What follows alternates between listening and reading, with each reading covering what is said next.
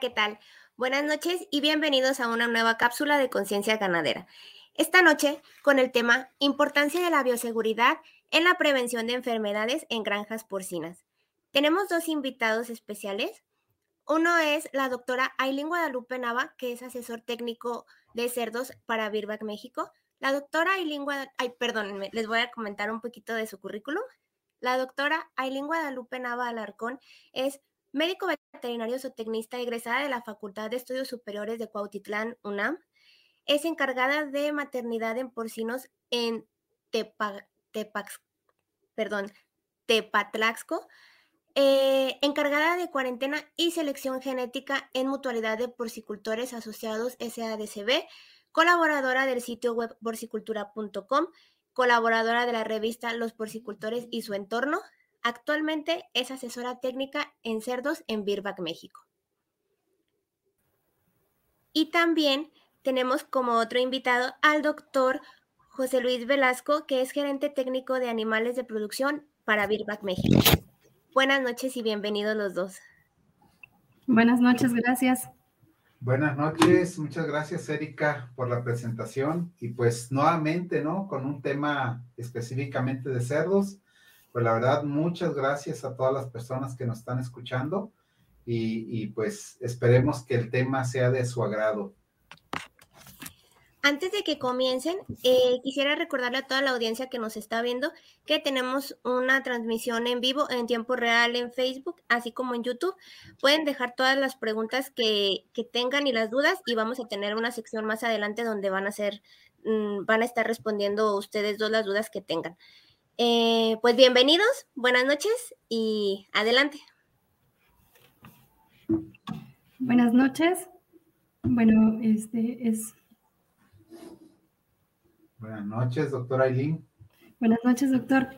Este, vamos a platicar el día de hoy en esta charla de conciencia ganadera sobre la importancia de la bioseguridad en la prevención de las enfermedades de granjas porcinas.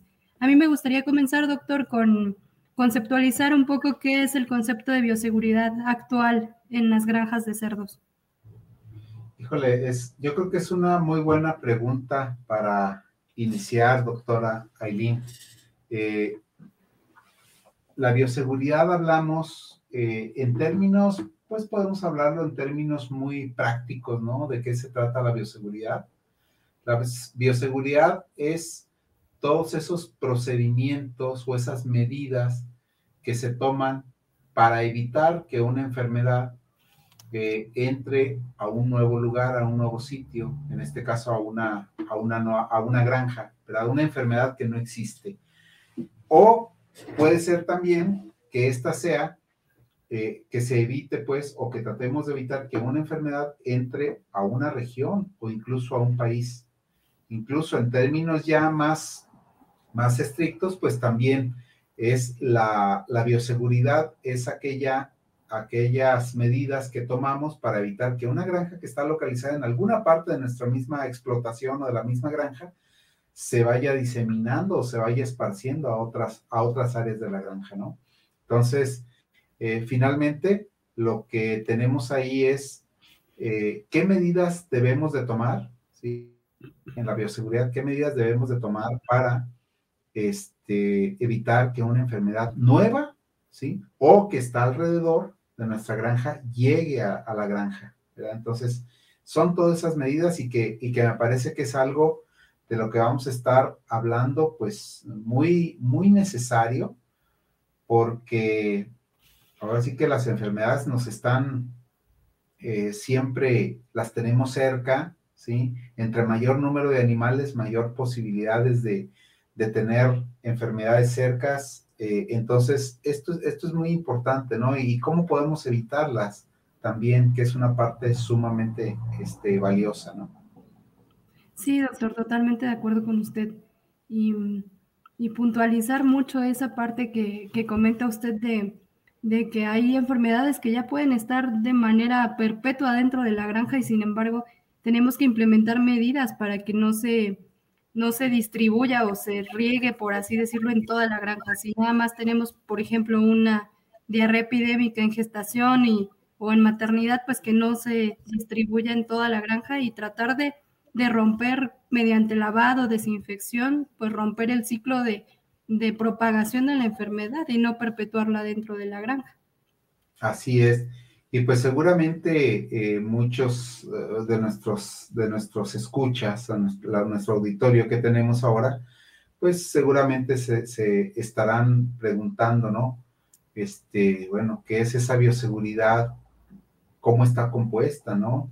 Eh, ¿Cómo puedo aplicarla y todo eso, no? Y bueno, es de lo que vamos a estar hablando el día de hoy para, pues, tratar de evitar que las enfermedades, como bien dice usted, doctor Aileen, se sigan, sigan permaneciendo en una granja o se perpetúen, ¿no? En algunos casos ahí se quedan y ya decimos, no, es que siempre he convivido con esa enfermedad, siempre la he tenido. Y pues aquí lo importante es cómo podemos cortar, cómo la bioseguridad nos puede ayudar a evitar que esa enfermedad siga en la granja, ¿sí? O cómo puedo disminuir su efecto con todas las medidas y manejos que tenemos que qué hacer dentro de la granja. De acuerdo, doctor. Y puntualizando un poquito en cuestión de los manejos que se hacen en procesos de, bioseguridad de la granja, ¿cuáles son los elementos que usted considera principales de la bioseguridad dentro de granja? Pues creo que algo para comenzar, sí, algo muy, muy importante es, eh, primero, que la enfermedad llegue a la granja, es decir, cómo evitamos que esta enfermedad llegue. Pues puede llegar la enfermedad en, por medio de personas que no son de la granja, ¿sí? O incluso a veces de las granjas, de la misma granja si están contaminadas, ¿sí? Por medio de vehículos, eh, por medio de objetos contaminados, ¿sí? Incluso aves migratorias en algunos casos, ¿no?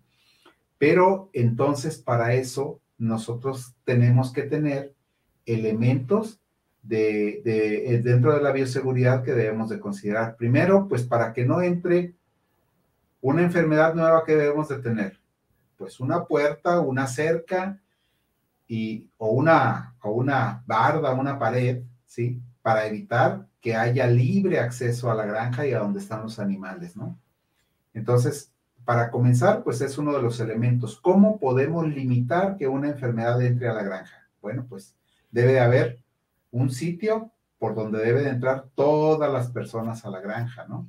Todas las que vayan a entrar, los trabajadores, los dueños, los médicos, ¿sí? Todos los que vayan a entrar deben entrar por un solo sitio donde se puedan registrar para comenzar y todo esto, ¿no? Donde se pueda tener un control de ellos. Y por lo tanto, pues esperemos que la gran mayoría de las granjas tengan, eh, ser, estén cercadas o incluso si tuvieran paredes sería pues ideal, ¿no? Entonces, esa es una limitante primero para, para ir evitando o para limitar que entre la enfermedad. Luego, por otro lado, ya si van a entrar las personas, bueno, entonces em, empezamos a ver nosotros que, que, dentro de las instalaciones que deberíamos de tener, pues de preferencia es que las personas al llegar, al, antes de entrar a la granja o antes de llegar hacia donde están los animales, pues deberían de bañarse, desinfectarse, cambiarse de ropa, cambiarse de zapatos. ¿Para qué? Pues para no llevar en, en esa ropa o en los objetos contaminantes que pudieran ser importantes para, para llevarles enfermedades a los animales, ¿no? Eh, también pues debemos de tener pues que un arco sanitario, hay, algunas granjas que tienen incluso túneles sanitarios para las personas, ¿sí? Para que la persona pase, se, se, le rocía con desinfectante y ya puede pasar, ¿sí? Puede pasar a bañarse, ¿sí? Que esa es la, la, parte muy importante, ¿no? Antes de que, de que pueda ingresar hacia donde están los animales, ¿sí? Luego los objetos, pues debemos de tener el cuidado tanto con los objetos como con los vehículos de que vayan o que vayan ingresando desinfectados, claramente, ¿no? Entonces, eso, eso es, es muy, muy importante que lo tengamos en consideración. Eh, ¿Por qué? Pues porque debemos de evitar que todo bicho nuevo entre a la granja. ¿sí? Ese sería, digamos, un primer elemento. ¿Cómo limitamos que la, la, este, que la enfermedad o las enfermedades eh, vengan a la, a, la, a la, granja. No sé este, si quiere agregar usted algo, doctora, o, o le seguimos. Tal vez, doctor, sería este el tener un, una correcta un correcto proceso en, en, lo que es el lavado, la desinfección, la esterilización, el secado de las instalaciones, respetar las zonas de trabajo también, este, que las, las personas, los operarios de cierta área, por ejemplo, de una engorda, no, no estén en un destete o en otras áreas. Eso también creo que es un, un aspecto importante, sobre todo para no perpetuar enfermedades este, dentro de una granja, ya que tengan la enfermedad presente y también, mm, pues la, inspección desde que el personal no ingrese este alimento, por ejemplo, con preparados de, cerdo, por ejemplo, también es una, es una medida que se puede implementar como parte de, todo esto. Sí. Pero, perdón, doctora. Sí. Dígame. Eh, Aquí, aquí estábamos hablando apenas como del primer elemento, ¿no? Regularmente la Organización Mundial de la Salud o la OIE nos dice que hay tres elementos. Uno es cómo limitamos, que es lo que estábamos hablando primeramente. Luego el segundo es el lavado, ¿sí? De instalaciones y de todo esto. Ustedes saben que, que algo muy importante, ¿sí? Es cómo lavamos, cómo hacemos la, la, este, ese lavado de arrastre, sí, lavado primero mecánico, después con agua y jabón y todo eso, pues ¿para qué? Pues para limitar que, que los bichos se sigan quedando ahí dentro de la granja, ¿no? Entonces, ese sería el segundo paso que la Organización Mundial de la Salud recomienda para tener una menor eh, cantidad o prevalencia de enfermedades en la granja. ¿sí? El otro eh, otro de los aspectos que considera la Organización Mundial de la Salud, pues es también la desinfección propiamente dicha, ¿sí? Y es que a veces pensamos, ¿sí? Que si nosotros utilizamos un desinfectante, pues ya estamos del otro lado. Y sin embargo, usted se fija, tenemos aquí ya tres, tres este, componentes importantes de lo que es la bioseguridad. Primero limitamos, luego lavamos correctamente y luego desinfectamos lo que ya está previamente lavado, ¿verdad? Entonces, así, ahí sí podemos empezar a controlar virus, bacterias, hongos, parásitos y todo esto, ¿sí? Pero de eso habla la Organización Mundial de la Salud. Sin embargo, a mí me gusta eh, comentar y algo que seguramente la mayoría de nuestros escuchas o de las personas que nos están escuchando ahora estarán de acuerdo. Otro muy importante, pues es el secado que usted ya bien mencionó, ¿sí? ¿Qué es lo que sucede este, cuando hay un buen secado, cuando dejamos descansar, como le decimos a veces a las instalaciones de una granja, a un espacio, ¿sí? ¿Qué es lo que sucede? Pues que ante la falta de humedad, ¿sí? Ya seco el lugar, ante la falta de humedad y temperatura alta, pues los bichos, las bacterias, los virus, los parásitos, los hongos ya no se reproducen de la misma manera. Por lo tanto, el secado se vuelve un cuarto punto muy esencial para las medidas, para obtener muy buenas medidas de bioseguridad y como bien mencionaba usted, que una enfermedad no se perpetúe, ¿verdad? Entonces, eso, esos cuatro elementos, en mi punto de vista, son los que componen principalmente esas medidas de, bioseguridad que, de las que vamos a estar hablando el día de hoy. De acuerdo, doctor. Y bueno, este, recapitulando un poquito, ¿cuáles considera usted que son las repercusiones de tener una buena o mala bioseguridad dentro de una granja, doctor? Bueno, dentro de esas repercusiones, eh, buenas, si nosotros tenemos una buena bioseguridad, es decir, si hacemos todo lo que, lo que, lo que se nos indica y, llevamos eh, a cabo todos los procedimientos de, la bioseguridad de manera correcta, pues dentro de las, de, los, de las repercusiones es que vamos a tener mucho menos enfermedades. Pero dentro de eso, si nosotros tenemos, tenemos menos enfermedades, tenemos un, un, hato o, un, o un, este, una granja más libre de, de enfermedades, ¿qué es lo que va a pasar como consecuencia? Pues va a haber, primero, menos enfermos, mejores ganancias de peso, ¿sí? Mejor aprovechamiento del alimento, menos días al mercado, ¿sí? Y por lo tanto también menos costos en medicamentos, incluso en vacunas, ¿sí? Cuando es, todo esto se lleva a cabo de manera correcta. Y déjeme le platico, y no, no estamos pensando en grandes granjas, y, no solamente las grandes granjas llevan a cabo esto, sino también las granjas pequeñas. Fíjense que a raíz de, de, cuando inició la diarrea epidémica porcina, yo recuerdo de una granja en la que nos platicó el dueño, no era una granja pequeña, estamos hablando de unos 200 vientres. Esa granja este, al principio, antes de que empezara la diarrea epidémica porcina, incluso los trabajadores llegaban con su motocicleta y con su moto y la pasaban hasta dentro de la granja, ¿sí? Entonces no se bañaban, no, no tenían medidas de, bioseguridad. Entonces ellos decían, pues aquí vivimos cerca, este, no tenemos mayor problema este, de que nosotros traigamos algo porque ni, ni tenemos cerdos en nuestra casa, ¿no? Entonces, eh, pues llegó la diarrea epidémica porcina, les dio un baile ahí, ¿sí? O sea, les pegó diarrea epidémica y el dueño, ahora sí que, digamos que se puso las pilas y dijo, no, vamos limitando esto. Entonces, lo primero que hizo fue que cercó el ingreso a la granja, pero de vehículos primero, ¿sí? Es decir, ya las bicicletas, las motos, el propio vehículo de él, ya no entraban a la granja, se quedaban afuera, ¿sí? Estaba cercado a un espacio especial para ellos. Y entonces, cuando ellos, ya que se había acabado el problema pues de, diarrea epidémica, habían empezado a hacer todo este trabajo de, de, de limitar primero, luego de lavar correctamente, de desinfectar y dejar secar, ¿qué es lo que pasó y qué él empezó a notar? Que incluso gastaba poco menos alimentos y gastaba lo mismo, veía que sus animales crecían y ganaban más peso, que tenía menos animales enfermos.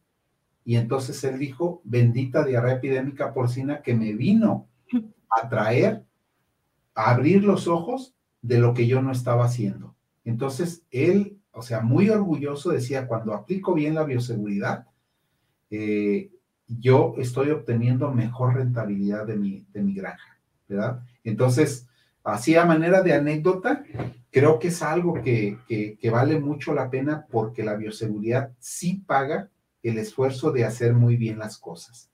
Entonces, eso es algo.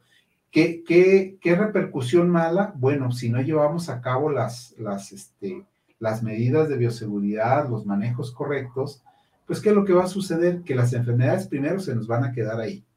Y luego vamos a decir, oye, es que yo tengo ya con tal problema respiratorio, todo este tiempo, ya llevo tres meses, llevo cuatro meses, no salgo, estoy gastando mucho dinero en, medicamentos, estoy gastando, este, y mis cerdos no están creciendo de manera correcta. Tengo más cerdos de segunda que de primera, o, cerdos retrasados, como, como se les llama a los, a los cerdos que les llamamos de segunda. Entonces, sí hay repercusiones, sí, hay mucho más gasto, menos, menos rentabilidad de la granja, incluso, digo, pues nos puede llevar a, o puede llevar a una granja a la quiebra. Entonces, es una situación muy importante que debe, debemos de considerar, ¿sí? Para que la granja, pues, esté en las mejores condiciones posibles.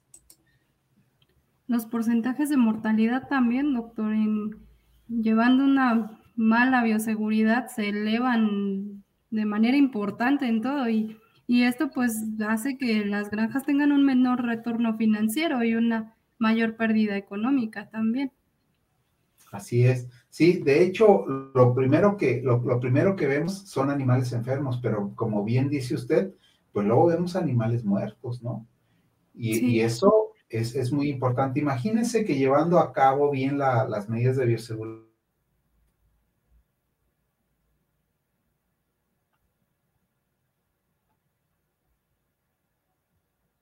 primero que, considera la, gente, lo primero que considera es cuántos días de, o cuántos kilos de alimento por cerdo me ahorro en 10 días, por ejemplo.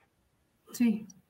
Es lo primerito que sacan, pero si sacan en cuenta el costo de las instalaciones, de la mano de obra, de la luz, de todo lo que tienen que hacer, de todo el manejo que se hace en una granja, pues entonces todavía es mucho más importante. Pero adicionalmente, ¿qué pasa si yo tengo un porcentaje más alto de cerdos de primera que me van a, pagar a mejor precio?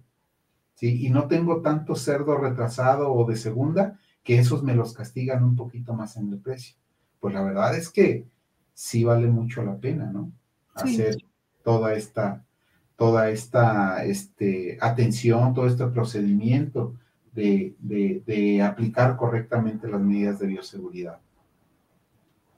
Doctor, ¿y cuáles serían, mm, como para puntualizar claramente los puntos clave, vaya la redundancia, en cuanto a bioseguridad dentro de una granja, doctor? ¿Qué considera usted que es punto por punto lo principal dentro, a cuidar dentro de una granja? Bueno, yo creo que algo muy importante y que seguramente muchos de nuestros, de, de las personas que nos están escuchando, ¿sí? Han escuchado hablar, por ejemplo, del sistema todo dentro, todo fuera. ¿Qué es esto del sistema todo dentro, todo fuera?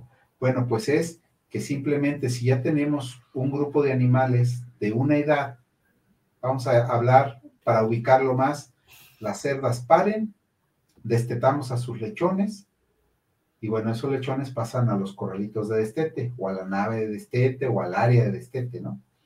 Entonces, ese, ese todo dentro, todo fuera es, vamos a meter al mismo tiempo a un grupo de animales y cuando estos terminen esa etapa los vamos a sacar al mismo tiempo, ¿sí? Entonces, ¿qué es lo que vamos a hacer? ¿Cuál es uno de los requisitos importantes? Primero, antes de meterlos, pues, ¿qué debe de estar, cómo deben de estar los espacios a donde van a llegar?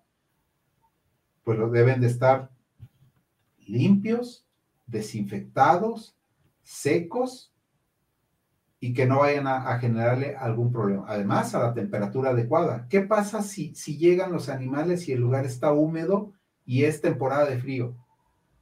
Los animales van a, a tener muchos más problemas, se van a desencadenar más problemas, ¿no? Entonces, muy, muy importante ese todo dentro, todo fuera. Ahora, ok, ya pasan, ya, ya cumplimos con el primer requisito, por ejemplo, de que estaban limpias las instalaciones cuando metimos ese nuevo grupo de, cerdos ahí. Bueno, ya cumplen con toda su etapa de crecimiento, todo el destete, ya los vamos a pasar a piso, como decimos normalmente, ¿sí? Entonces, ¿qué es lo que vamos a hacer? Vamos a sacar a todos al mismo tiempo también.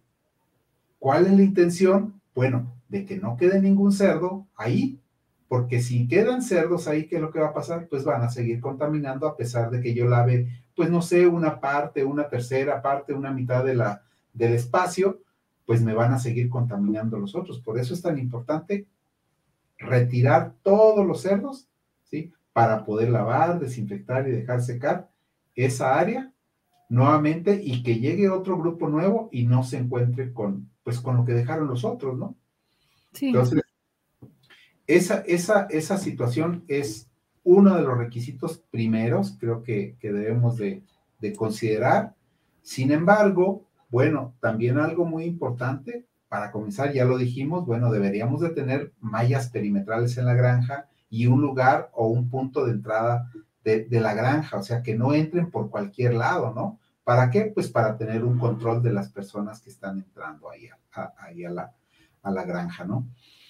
Vamos de preferencia, bueno, las granjas van a ir modernizándose y van a ir este, eh, mejorando poco a poco. Ahora se habla y seguramente muchos de los productores eh, escuchan que, se necesita un baño seco y luego que se necesita tomar una ducha o un baño húmedo, ¿sí? Que, que el personal debe entrar a la granja debidamente bañado, ¿sí? Es decir, higiénicamente debe de entrar, ¿sí? Y entonces, bueno, pues ¿de qué se trata el baño seco? Hay, granjas que muy de muy buena manera lo están llevando a cabo.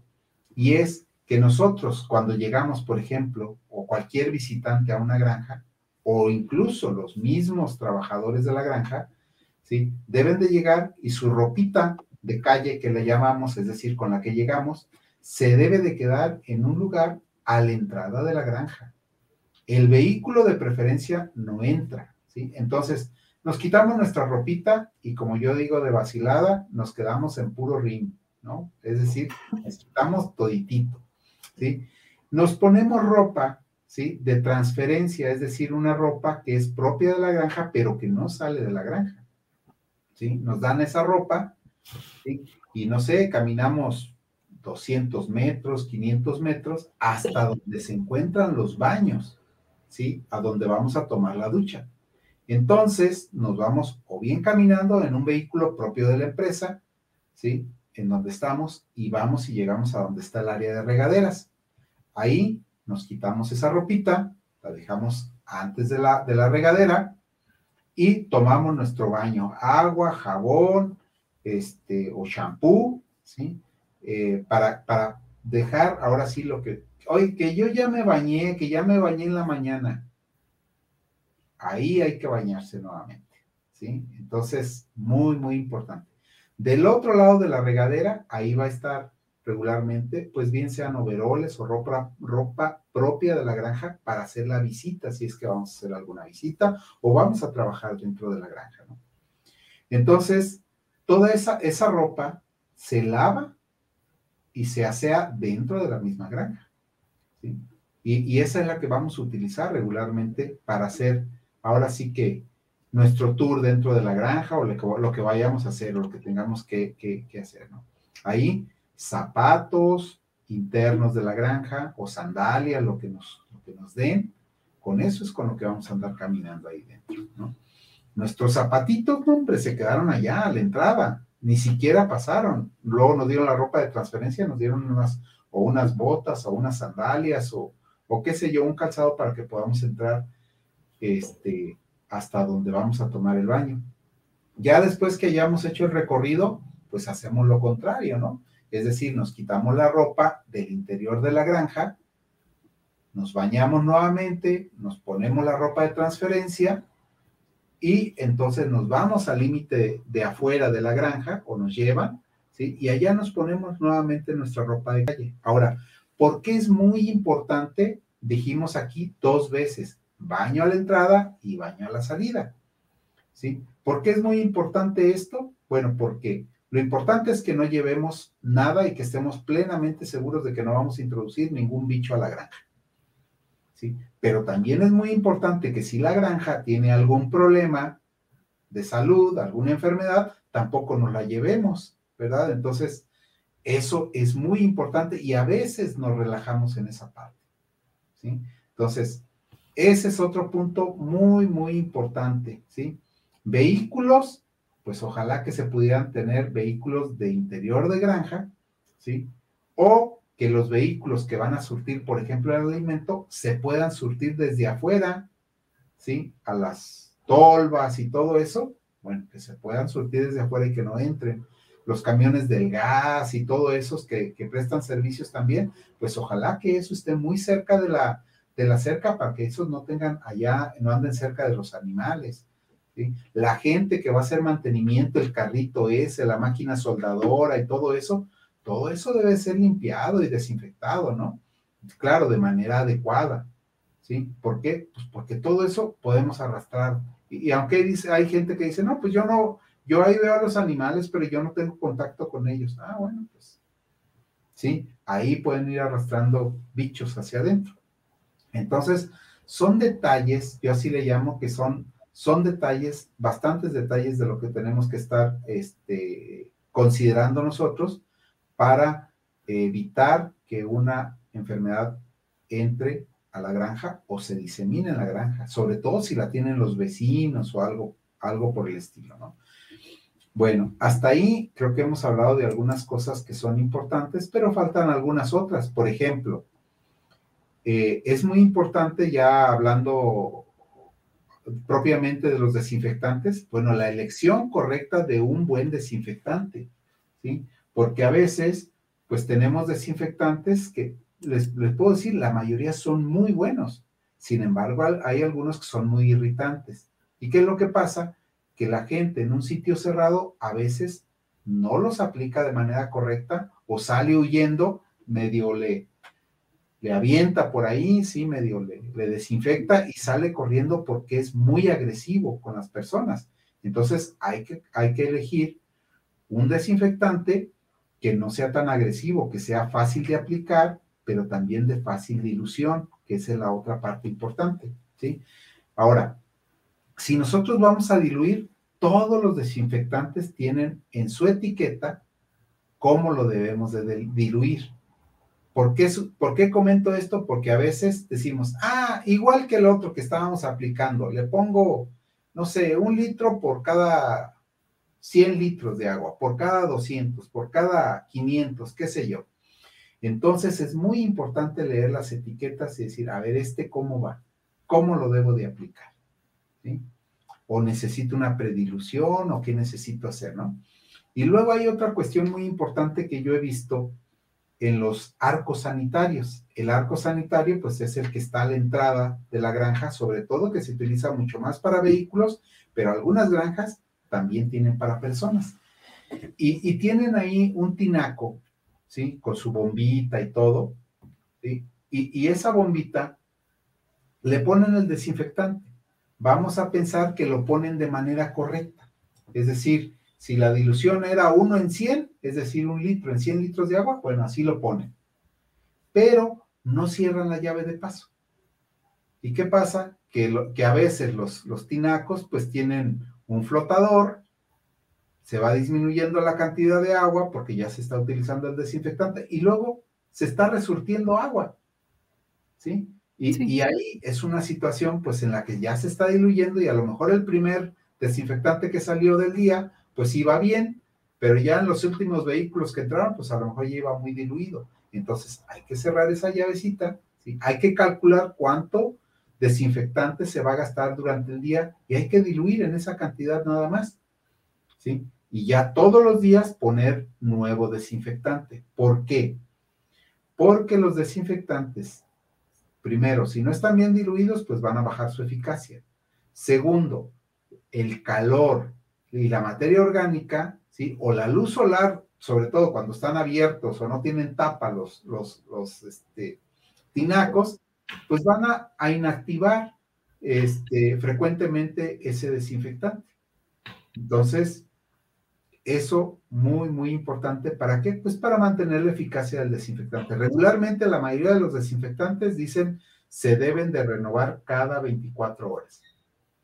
Sí. Y le aseguro que hay muchos, muchos arcos sanitarios que a lo mejor lo cargan cada semana. Sí, prácticamente sí, doctor. Entonces, ahí, ¿qué es lo que está pasando? Que está bajando su capacidad de desinfección. Y al, final ya están poniendo pura agua, casi, ¿no? Entonces, imagínense nada más. Entonces, esa parte es, es, es muy, muy importante.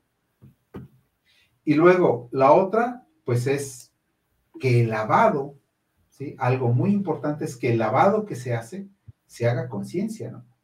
Lavado, primero, bueno, ya sabemos, tenemos que hacerlo físicamente, es decir, cepillos, palas y todo para quitar materia orgánica gruesa. ¿sí? Después de eso, pues se tiene que remojar. ¿sí? ¿Para qué? Para que se suelte toda la materia orgánica que tienen las instalaciones. Y luego después se lava y de preferencia a presión.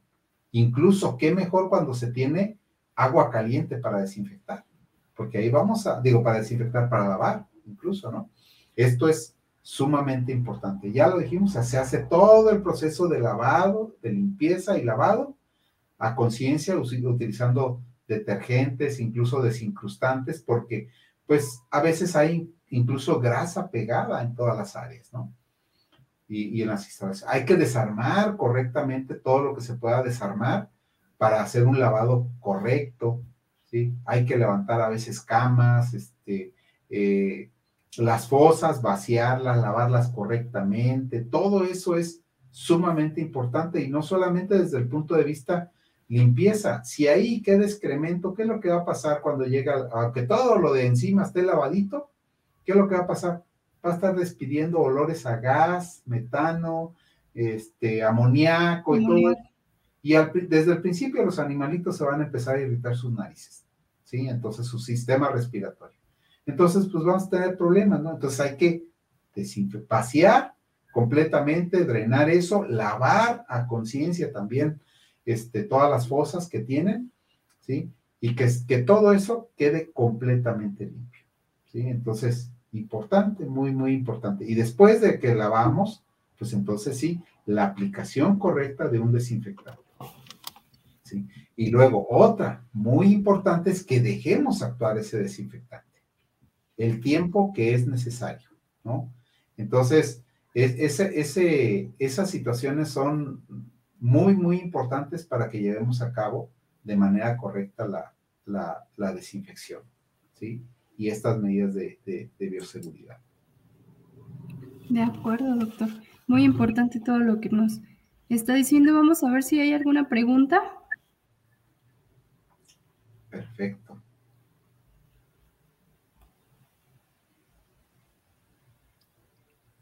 Eh, el micrófono. Perdón. Eh, si les comentaba que ya tenemos preguntas, eh, el señor Filiberto López pregunta, dice, ¿cuál es la importancia de mejorar la genética en granjas?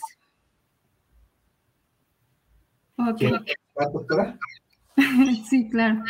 La, bueno, es, es importante tener una buena genética. Ya la genética actual en México es este, altamente productora. Sin embargo, también los requerimientos de estas, de estas nuevas genéticas pues son mayores, pero también debemos implementarles mm, una calidad de vida mejor para que se manifieste ese potencial productivo y reproductivo que tienen las hembras actuales.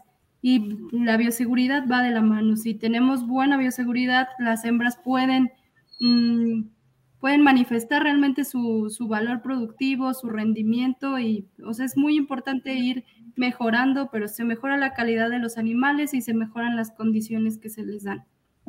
Doctor, ¿le gustaría agregar algo más?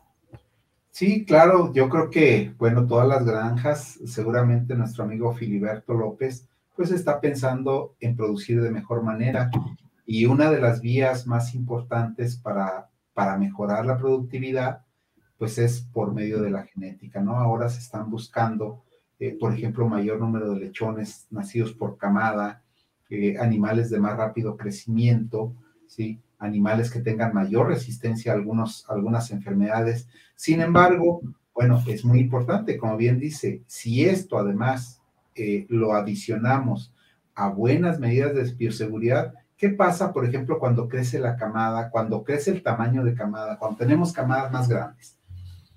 Pues que normalmente lo que está sucediendo es que tenemos en promedio lechones de menor peso al nacimiento, lechones más débiles, ¿sí? lechones con menos eh, eh, fuerza, por así decirlo, porque hubo una camada grande y tenemos muchos lechones más pequeñitos. Por lo tanto, estos, estos lechones se enfrentan a situaciones más importantes de retos, de desafíos, ¿sí? de enfermedades también. Entonces, ¿cómo podemos ayudar a esos, a esos lechoncitos, a esas camadas grandes? Pues si les damos un lugar donde esté mejor desinfectado, donde esté menos contaminado, donde ellos puedan generar una mejor calidad, ahora sí que aquí una mejor calidad de, vida de ellos, ¿sí? Un mejor este, eh, ambiente para que ellos se desarrollen, pues esto les va a favorecer, ¿no? Lechones, menos lechones con diarreas, menos lechones con problemas respiratorios, pues esto va a ayudar muchísimo. Imagínense, no es lo mismo una granja que tiene este, 8 o 9 destetados que una granja que está, destetando 12, 13 promedio, ¿no? Entonces, ahí obviamente se ve reflejada la, mejor, la mejora genética, ¿sí? Pero también pues debemos de de ayudarla con otras, con otras este, eh, herramientas, ¿no? En este caso estamos hablando de la bioseguridad, pero también pues mejor nutrición, mejor salud, mejor medicación, este, bueno, varios aspectos importantes que debemos de ir eh, llevando de la mano. La verdad es muy, muy buena pregunta, Filiberto. Eh, Eliseo Velasco pregunta, buenas noches, ¿Cómo se puede asegurar la supervisión y la disposición del personal para realizar una actividad tan importante como la bioseguridad, pero que resulta poco tangible? Doctor. Bien, eh, para nuestro amigo Eliseo, bueno, ¿cómo se puede asegurar la supervisión? Ahora sí que realizándola, ¿no? Debemos de asegurarnos que la gente está haciendo las cosas realmente, ¿no? En cada área regularmente tenemos encargados, encargados de área, ¿sí? O tenemos, ¿Y a quién ponemos de encargado? Las personas que sabemos que son más responsables, que detectamos que son los mejores, que sí cumplen con el trabajo, que sí están cumpliendo de manera correcta con las cosas, ¿no? Entonces, sí, hay que supervisar, pero hay algo más importante que la supervisión, la capacitación de ese personal, ¿sí? Cuando nosotros le decimos a la gente, a, a, cualquiera de las personas que nosotros le sepamos comunicar de manera correcta lo que tiene que hacer, la gente lo comprende y dice, ah, esta es la razón. ¿Sí? Por eso me piden que haga esto. Entonces, cuando las personas están convencidas, ¿sí? De, de qué es lo que deben de hacer y el por qué lo deben hacer, entonces su disposición ¿sí? O su cooperación mejora muchísimo y llevan las cosas a cabo. Hacen que me recuerde de, un, de, unas, de unas personas, ¿sí? Eh, en las que dimos una, una plática sobre bioseguridad y nos decían, desde que nosotros llevamos a cabo estas medidas de bioseguridad, incluso nosotros mismos nos enfermamos menos lavado de manos, cambio de ropa, ropa limpia, sus, baños completos, todo eso siempre colabora para que incluso ellos, ellos nos dijeron, nosotros nos hemos enfermado menos. ¿Qué quiere decir? Que antes de esas medidas, ellos pues no tenían los cuidados adecuados y que incluso trabajaban más también porque había mucho más cantidad de animales enfermos y muertos también, ¿no? Entonces, es algo que, que, nos ayuda mucho a mejorar eso. Y la, eso sí, la gente cuando entiende las cosas, yo estoy muy seguro que siempre colabora, ¿no? Y sí, es una actividad sumamente importante y sí se puede medir, aunque dice aquí, pero resulta poco tangible, ¿no? Sí se puede medir cuando nosotros, como el ejemplo que les ponía ¿no? del, del, del porcicultor, que era pequeña su granja, pero él ya veía los resultados de lo que había hecho porque él tuvo un cambio, vamos a decir, de blanco a negro o al contrario, de negro a blanco en este caso. Fue muy notorio. Entonces, aunque no sea un manejo tan directo, sí se puede medir, sí se puede medir. Y, y, ya para granjas muy grandes incluso tienen encargados específicos o especiales de bioseguridad. Entonces, que están poniendo toda la atención específica de cómo pueden controlar todo esto, ¿no? Creo que aquí quizás sería em, que son cambios que se van viendo reflejados conforme pasa el tiempo y se vuelven un hábito más que nada. Quizás en eso que usted comenta al principio, pues sí, es un poco difícil el, el no dejar entrar, en el caso de las motocicletas, el tener que estarse cambiando de ropa, el bañarse, el todo eso que, que sí puede llegar a resultar algo pesado porque los mismos trabajadores pueden decir es algo más que tenemos que hacer a lo que ya tenemos que hacer, pero a final de cuentas creo, salvo lo que ustedes opinen, que, que eso reditúa más a la larga porque va a haber menos enfermedades, se va a volver un hábito como tal y eso va a mejorar mucho la calidad tanto de vida como de tiempo, como de manejos, o sea, una granja en general puede dar un giro muy, muy grande con, con pequeñas acciones que se realicen. Sí, así es. De acuerdo, totalmente. El señor Manuel Díaz pregunta, ¿qué tanto influye la cercanía de otras granjas con la bioseguridad? Ok.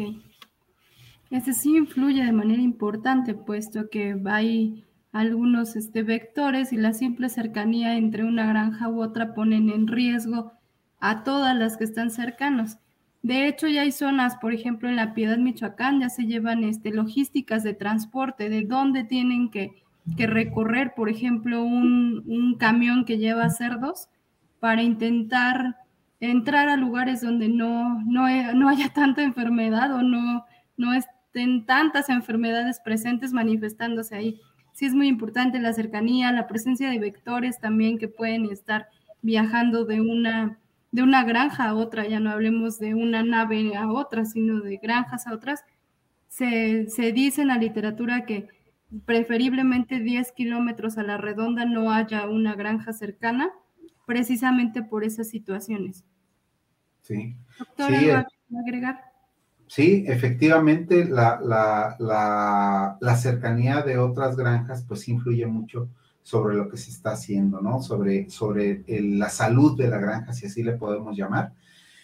Eh, recuerdo de, de, hay granjas en, en, diferentes lugares donde dicen, por ejemplo, yo estoy tomando mis medidas de bioseguridad, pero ¿sabes qué? Me pusieron una granja de tantos números de, cerdos aquí enfrente, es muy grande, pero no tiene eh, los mismos cuidados que yo, los mismos manejos, ¿no? Entonces la gente sí se preocupa, pero aquí lo más importante es qué debo de hacer yo para seguir, seguir cuidando la integridad de salud de mi granja y evitar eh, contaminarme lo menos posible de lo que el otro tiene, ¿no? Entonces, primero, bueno, si tenemos nuestras barreras de manera adecuada, pues nos va a ayudar mucho. Si utilizamos, por ejemplo, otros caminos, ¿sí? Eh, para llegar a, nuestra granja, si hay la posibilidad de decir, ¿sabes qué? Pues yo no paso por esa granjota tremenda que está allá, o, o esa granja que a lo mejor no es muy grande, pero son muy sucios, ¿sí? O ellos no tienen medidas de bioseguridad y puedo darle la vuelta por otro lado, pues le doy la vuelta por otro lado. O la otra, bueno, si no tengo más que un solo camino, bueno, ¿qué debo de hacer? Debo de poner un arco sanitario para pasar con mis vehículos, para que pasen el personal que me ayuda ahí en la granja, para que sus bicicletas, debo dejar afuera sus, sus motocicletas, sí, afuera, pero en un lugar seguro, ¿no? Porque si no al rato ni las bicicletas ni las motos se encuentran. Entonces, este, sí es muy importante, ¿por qué? porque como bien decía la, doctora Aileen, pues lo ideal, que bueno, de lo ideal a la realidad hay mucha distancia o mucha diferencia, ojalá que se pudiera cumplir, pero decimos 10 kilómetros sería ideal, mínimo 3, es más, en algunos casos decimos, en algunas zonas, ojalá que tuvieran siquiera cercas entre una granja y otra. Porque en esos casos a veces hasta, hasta las ratas se, se comparten ahí. Las ratas andan comiendo de una granja y de otra. ¿sí? Hay que controlar también, pues, los animales silvestres. Hay que tener mallas pajareras y todo eso. ¿Para qué? Pues para que las aves y aves migratorias también, pues van y comen a una granja y, comen a otra, ¿sí? Pues entonces van y ahí hay alimento. Entonces los animales van y comen y pues ya tienen dónde comer, pues no se mueven. Y si aquí y al otro lado hay otra granja, pues ahí andan circulando bichos de un lado a otro sí es muy, muy importante, influye muchísimo la cercanía de otras granjas con la bioseguridad. También nos ha tocado ir a granjas donde pues están más aisladas o que también digamos que los, las montañas, los cerros, las lomas nos ayudan a limitar también eso, ¿sí? No es lo mismo cuando tenemos un terreno plano y tenemos varias granjas este, en el mismo espacio a cuando tenemos esas granjas retiradas y nos separan montañas, cerros, lomas, porque podemos controlar de mejor manera todo eso. Sí es importante la cercanía e influye mucho. Eh, Luzma pregunta, ¿qué deficiencias provoca en la bioseguridad el ingreso a granjas de comida con carne de cerdo? Saludos, amiga Luz. Doctor, por favor. Sí, bueno, eh, creo que una recomendación muy importante, sí, y la doctora Eileen había, había este, comentado algo al principio, sí, donde es muy importante que los trabajadores de preferencia no lleven carne de cerdo a la granja, es decir, que no lleven su comida, sobre todo si está mal cocinada. ¿Por qué? Porque pues es posible que pues si ese, ese, ese, esa carne que se lleva ahí, ¿sí? O esos alimentos no están bien cocinados, pues ¿qué va a pasar? Que muy posiblemente sean una fuente de contaminación. Y esa situación es sumamente importante.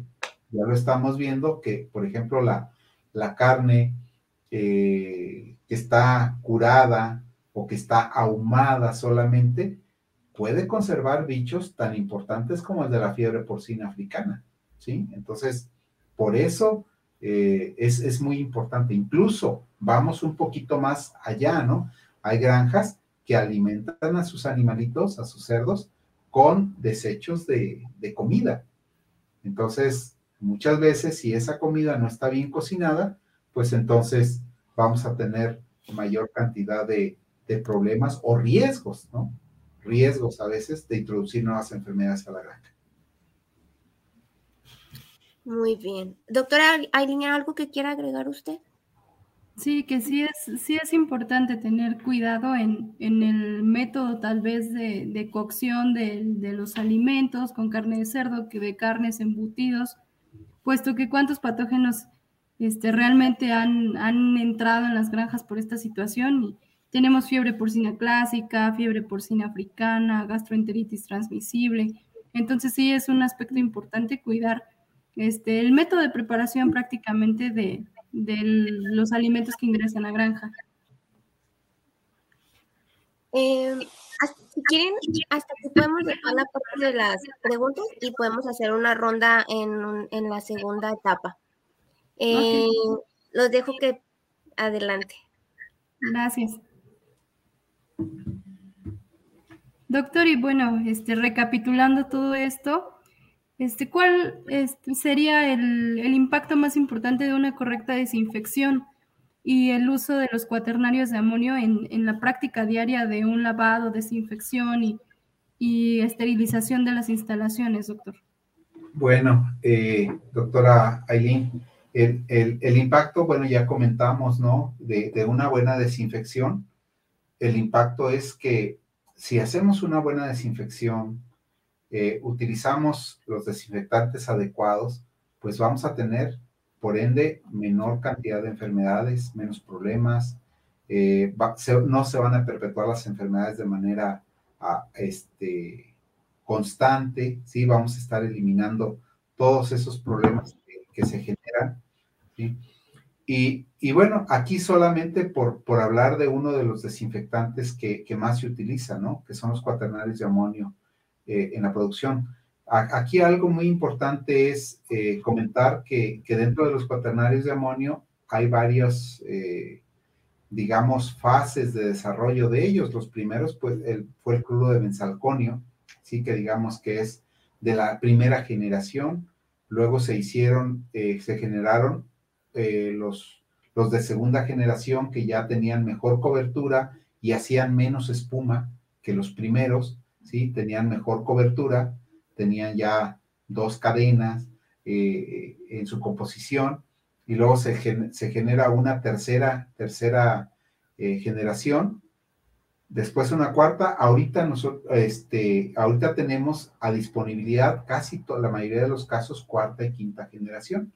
Entonces, eh, algo muy importante que tenemos que decir es que a medida que han ido este, generándose nuevas, nuevas generaciones, valga la redundancia, de desinfectantes de, de cuaternarios de amonio, ha mejorado su impacto y su cobertura contra diferentes eh, eh, microbios, ¿no? En este caso, tanto virus como de bacterias.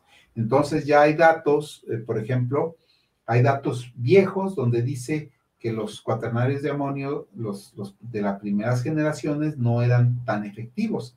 Sin embargo, ya en los últimos, cuarta y quinta generación, ya se tienen estudios más nuevos en los que tenemos una cobertura de manera este, mucho más efectiva contra virus y bacterias que, que, que antes no se cubrían de manera adecuada, ¿no?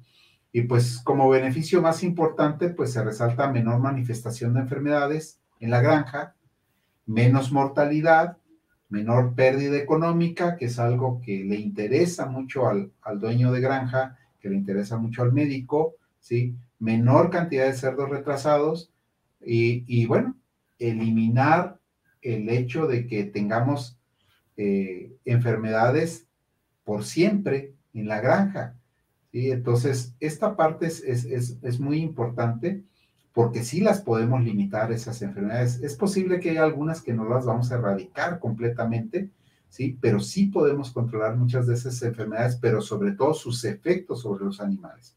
Y pues no debemos de olvidar las barreras físicas dentro de la granja, ¿sí? Entonces, muy, muy importante, ¿sí? Recordemos que además dentro de la granja, pues debemos de tener tapetes sanitarios, eh, llaves de agua con lavamanos y, todo esto para que el personal tenga áreas, sí, si va a pasar de un área a otra, bueno, pues que se cambie de calzado, este, si, si es necesario incluso que se cambie de ropa, ¿sí? Para que pueda asistir a otra área. Lo ideal sería es que entre áreas este, no se intercambiara personal, ¿sí? Eso sería una situación muy valiosa.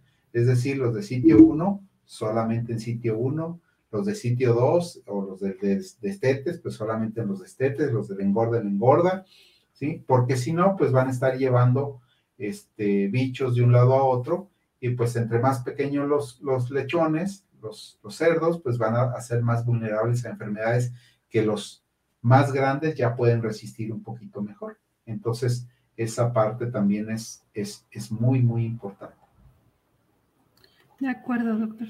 También, bueno, yo creo como un comentario adicional, pues em, dar conciencia a la gente que trabaja dentro de las granjas, ¿no? Que sus pequeñas acciones contribuyen realmente para, para tener una granja productiva, una granja rentable y por ende, pues conservar una, una fuente de trabajo.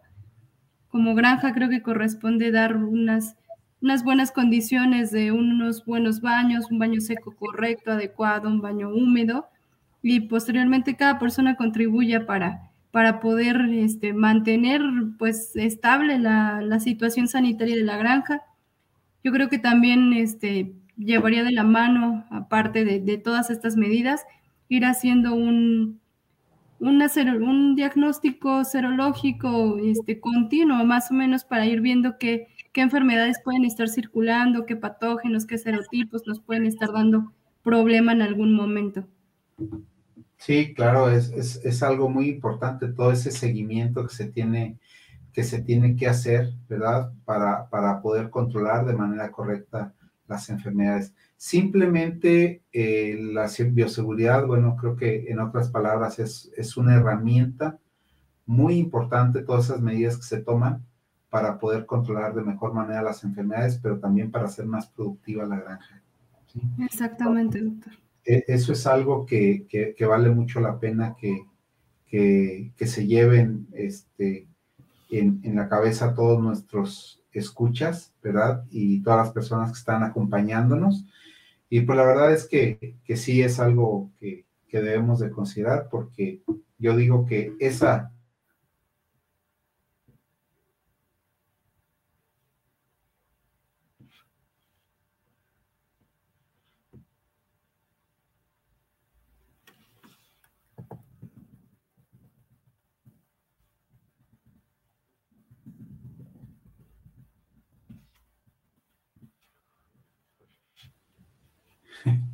Creo que nos fuimos por un momento, ¿no? Sí.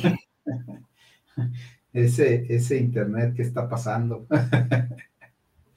bueno, este, pues bueno, lo, importante es esto. No sé si, si tengan más preguntas. Eh, si, tengan más preguntas o, este o empezamos a cerrar. Erika, ¿hay alguna pregunta? Sí, este... A ver, permíteme. Aquí está.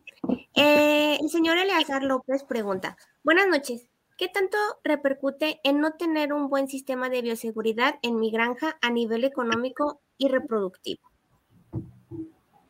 Ok, pues es una, es una pregunta un poquito amplia para profundizar. A nivel económico, tener una, buena bioseguridad este, hace que la granja sea más rentable. Es decir, que la ganancia económica realmente sea la, que espera una, una, granja. Toda granja debe de ser un negocio, no debe de ser una pérdida como tal. Entonces esperamos un, rendimiento de, las hembras, una manifestación de, de, su valor reproductivo, de su genética, este, obviamente aunado a, a todos los manejos que se le hacen a los animales según el área en la que están. Pero teniendo una buena bioseguridad va de la mano con tener menor mortalidad, menor cantidad de cerdos de segunda, este, una buena conversión alimenticia, es decir, que los animales salgan en el, en el peso adecuado, en la edad adecuada, no se, no estén este, retrasando y este, tener, obviamente ya hablando de parámetros y todo esto, pues tener hembras limpias, este, hembras limpias al destete, este, buenas este, tasas reproductivas, buenos parámetros, índices de, destete celo adecuados para profundizar un poquito y en sí pues tener hasta generación de autorreemplazo con una buena bioseguridad y buenos manejos de, de todos los animales. Doctor, ¿algo que quiera agregar? Sí, de acuerdo totalmente con lo que comentó doctora Lynn. Eh, fíjense que me quedé pensando simplemente en qué pasaría si, por ejemplo, con una bioseguridad pudiéramos eh, tener mm, sanitariamente, obviamente, más, más limpia la granja y por lo tanto destetar un lechón más por, por cerda. Uno, un lechón más, ¿sí? Y, por ejemplo, en cuestiones reproductivas, pensando en cerdas limpias, que no tienen tantas, que no, que no son alto el porcentaje de cerdas con, con, descargas, que están comiendo muy bien, como ya menciona, y que, y que tenga, por ejemplo, un lechón más por camada, ¿sí? Entonces, primero por camada, luego destetados, y luego después de eso, pues vamos midiendo, ¿no? En el destete, oye, este, ¿sabes qué? pues mi mortalidad en destete, vamos a pensar que fuera, estuviera por, por debajo de, de, no sé, un 3% y que alguien traiga el 8%, ¿cuánto significa eso? ¿Sí? Y mucho de esto nos lo puede estar dando la, la, bioseguridad, ¿no? Y que digan, mi mortalidad total en toda la granja no pasó del 10%.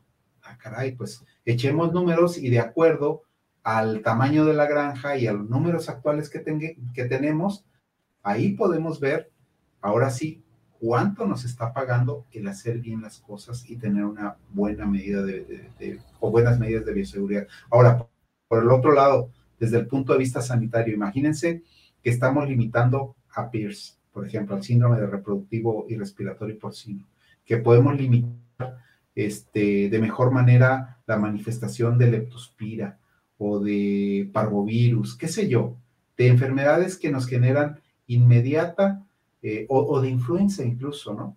Que a veces nos provoca. Diarrea epidémica, doctor. Diarrea epidémica. Entonces, desde el punto de vista reproductivo también hay una ganancia, ¿no? Muy específica eh, su pregunta eh, del señor López, pero este, la verdad es que sí tiene buenos resultados el llevar a cabo de manera adecuada este, estas medidas de bioseguridad. Yo recuerdo granjas que hemos visitado, por ejemplo, donde nos dicen, ¿sabes qué? Esta granja es nueva, pero han tenido todas las medidas de bioseguridad y aunque están en una área geográfica donde es muy activo el PIRS, esa granja es negativa. Y están destetando lechones o están enviando al sitio 2 lechones negativos totalmente a Persis. No, es formidable eso, ¿no? Se paga totalmente. Entonces, son, son situaciones muy, muy importantes. Eh, el señor León Hernández pregunta, bioseguridad ante un brote de PET, ¿qué sugerencias? La temporada de diarrea epidémica. Em, pues para empezar en, en maternidades este, podríamos hacer tratamientos este, sintomáticos en los lechones. Ahí podríamos también manejar un poco a las hembras que se están quedando con, con camadas pequeñas, hacer acomodos, hacer este, asignación de nodrizas. Este, podemos usar o apoyarnos un poquito de hormonas como Altrenogest para este, suprimir celos y no manifiesten celos dentro, estando dentro de maternidad y así no permitir que, que se desfasen de su ciclo productivo y mm, la, el, correcto, el correcto lavado, la desinfección de, las casetas, hacer un todo dentro, todo fuera, intentando disminuir la, mortalidad. Doctor, ¿usted qué sugerencias podría agregar? Híjole, yo creo que son, son este... Muchísimo trabajo. Sí, hay tantos manejos que, que, nos pueden ayudar. Este, pero por ejemplo, dicen, bueno, ya tenemos un brote de PET en la granja. ¿Qué debo de hacer? ¿Sí? Primero, pues debo de, de, tratar de eliminar el virus. ¿sí? Y hay algo bien importante y que seguramente tiene mucho que ver con algunos de los errores que se cometen eh, o que hacen que permanezca la diarrea epidémica en la granja. ¿sí? Eh, uno de ellos es que desaparecen los síntomas de los animales, si bien se, mueren, se mueren los lechones, ¿sí? Los que quedan vivos, es decir, que ya resistieron algo, a veces quedan medios tocaditos, ¿no? Entonces, lo primero hay que separar todos los que no están enfermos, separarlos, hay que quitarlos, ¿sí? Hay que retirarlos de donde está el foco de contaminación. La otra, muy importante, es que decimos, bueno, a las hembras, pues ya, o en engorda, o en cualquier área, ¿sí? O animales más grandes, les dio diarrea epidémica, pero pues que se deprimieron, les dio diarrea, vomitaron algunos, y vemos como que ya se controló el problema. Y bajamos la guardia, es decir, ya no desinfectamos, ya no lavamos, ya todo, porque vemos que ya no hay. Pero algo muy importante es que el virus no necesariamente se ha ido de la granja los animales que fueron afectados siguen eliminando en, las heces fecales, en, el estiércol, en las heces, ahí siguen eliminando el virus. Y se ha detectado que en promedio lo siguen eliminando unos 35 días. Y, y hay casos extremos donde más de 90 días han estado eliminando el virus.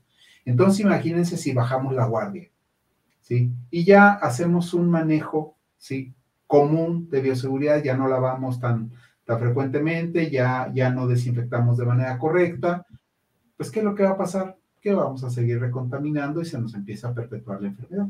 ¿sí? Entonces, esa parte o esos, esas eh, señales que tenemos, pues hay que, hay que considerarla. La otra es que, bueno, existen vacunas, aunque no son 100% eh, protectivas, ¿sí? es decir, hay vacunas que, es, que uno de los requisitos importantes eh, es que, sean, que son para granjas que ya hayan padecido PET, sí. que ya hayan padecido la diarrea epidémica.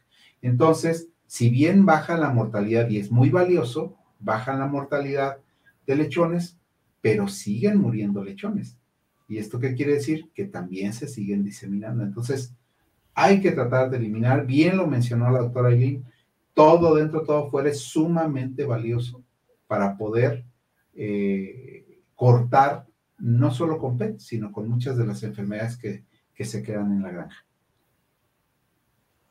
Eh, granja La Arracada pregunta, ¿qué consejo le puede dar a pequeños productores que tienen un círculo vicioso de incluso cambiar sus sementales entre amigos y de la misma manera la introducción de animales de diferentes granjas? Creo que eso es todo un tema. Sí, ¿Quiere iniciar, doctora? Ok, doctor. Pues, híjole, es, todo un tema y es muy común a veces en traspatio, en granjas pequeñas, porque yo creo que una de las principales vías de transmisión de, enfermedades infecciosas es por vía seminal, es a través del semen. Inclusive hay enfermedades que ingresaron al país por medio de, de las dosis seminales.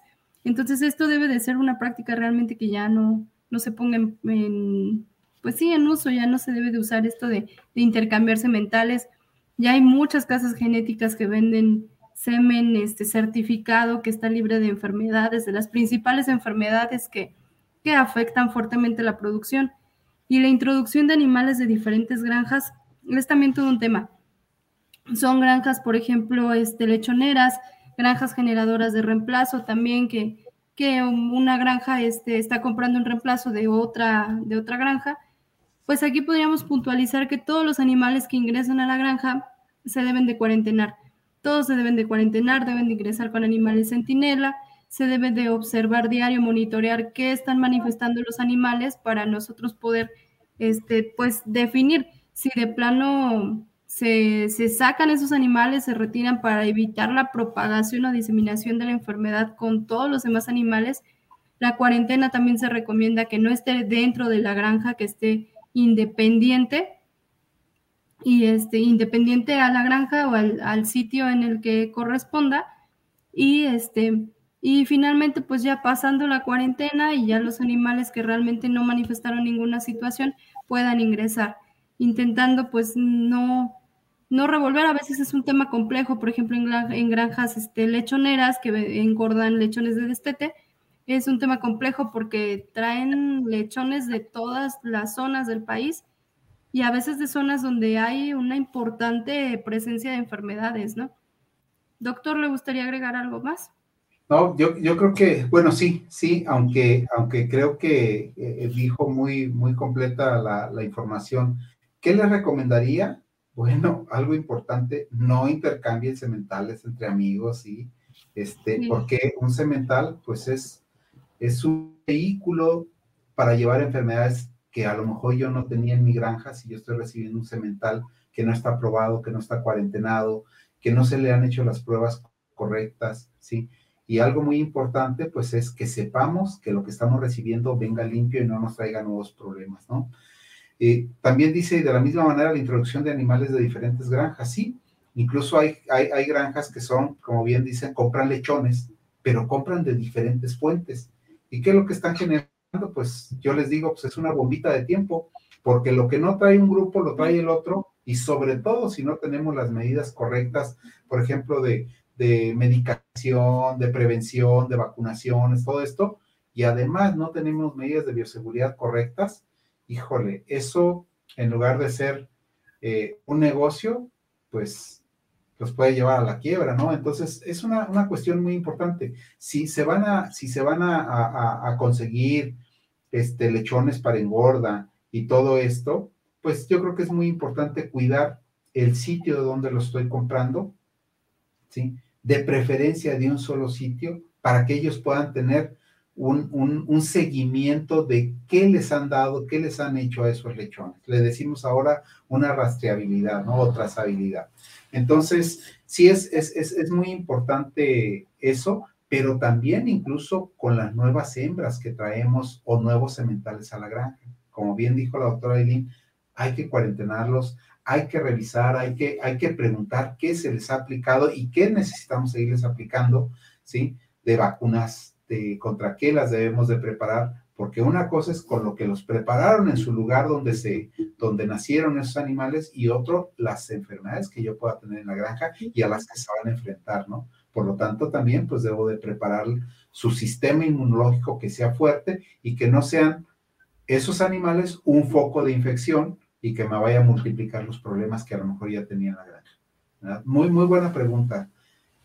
También en, esta situación a mí me gustaría agregar que en este tipo de granjas, por ejemplo, donde se compra el reemplazo, se compran los animales que se engordan, también sería recomendable hacer un, un diagnóstico este, cada cierto tiempo para ver qué patógenos o qué enfermedades pueden estar circulando y y de esa manera pues nosotros hacemos o una bioseguridad más estricta o todavía adicionamos otras, otras medidas para, para cortar la propagación de la enfermedad.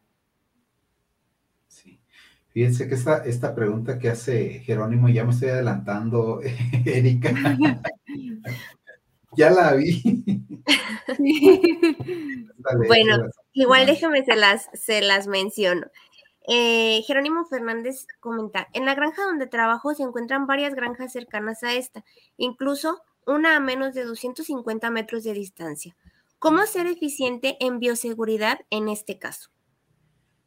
Eh, fíjense que me quedé pensando inmediatamente cuando nos hace Jerónimo esta, esta pregunta, que muy importante es el personal, como bien comenzamos diciendo, o sea, la capacitación del personal, la conciencia del personal que nos va a ayudar porque finalmente ellos son los que nos pueden ayudar a que todas estas medidas que estamos tomando se lleven a cabo. Si ellos no se relajan, si ellos hacen las cosas de manera correcta, seguramente vamos a ser mucho más eficientes en la bioseguridad. Muchos piensan que solamente con desinfectar ya están cumpliendo con la bioseguridad, pero no, ya dijimos los cuatro elementos que nosotros estamos recomendando, ¿no? Que es limitar, la enfermedad, limpiar correctamente y lavar, desinfectar y dejar secar, ¿sí? Todo eso.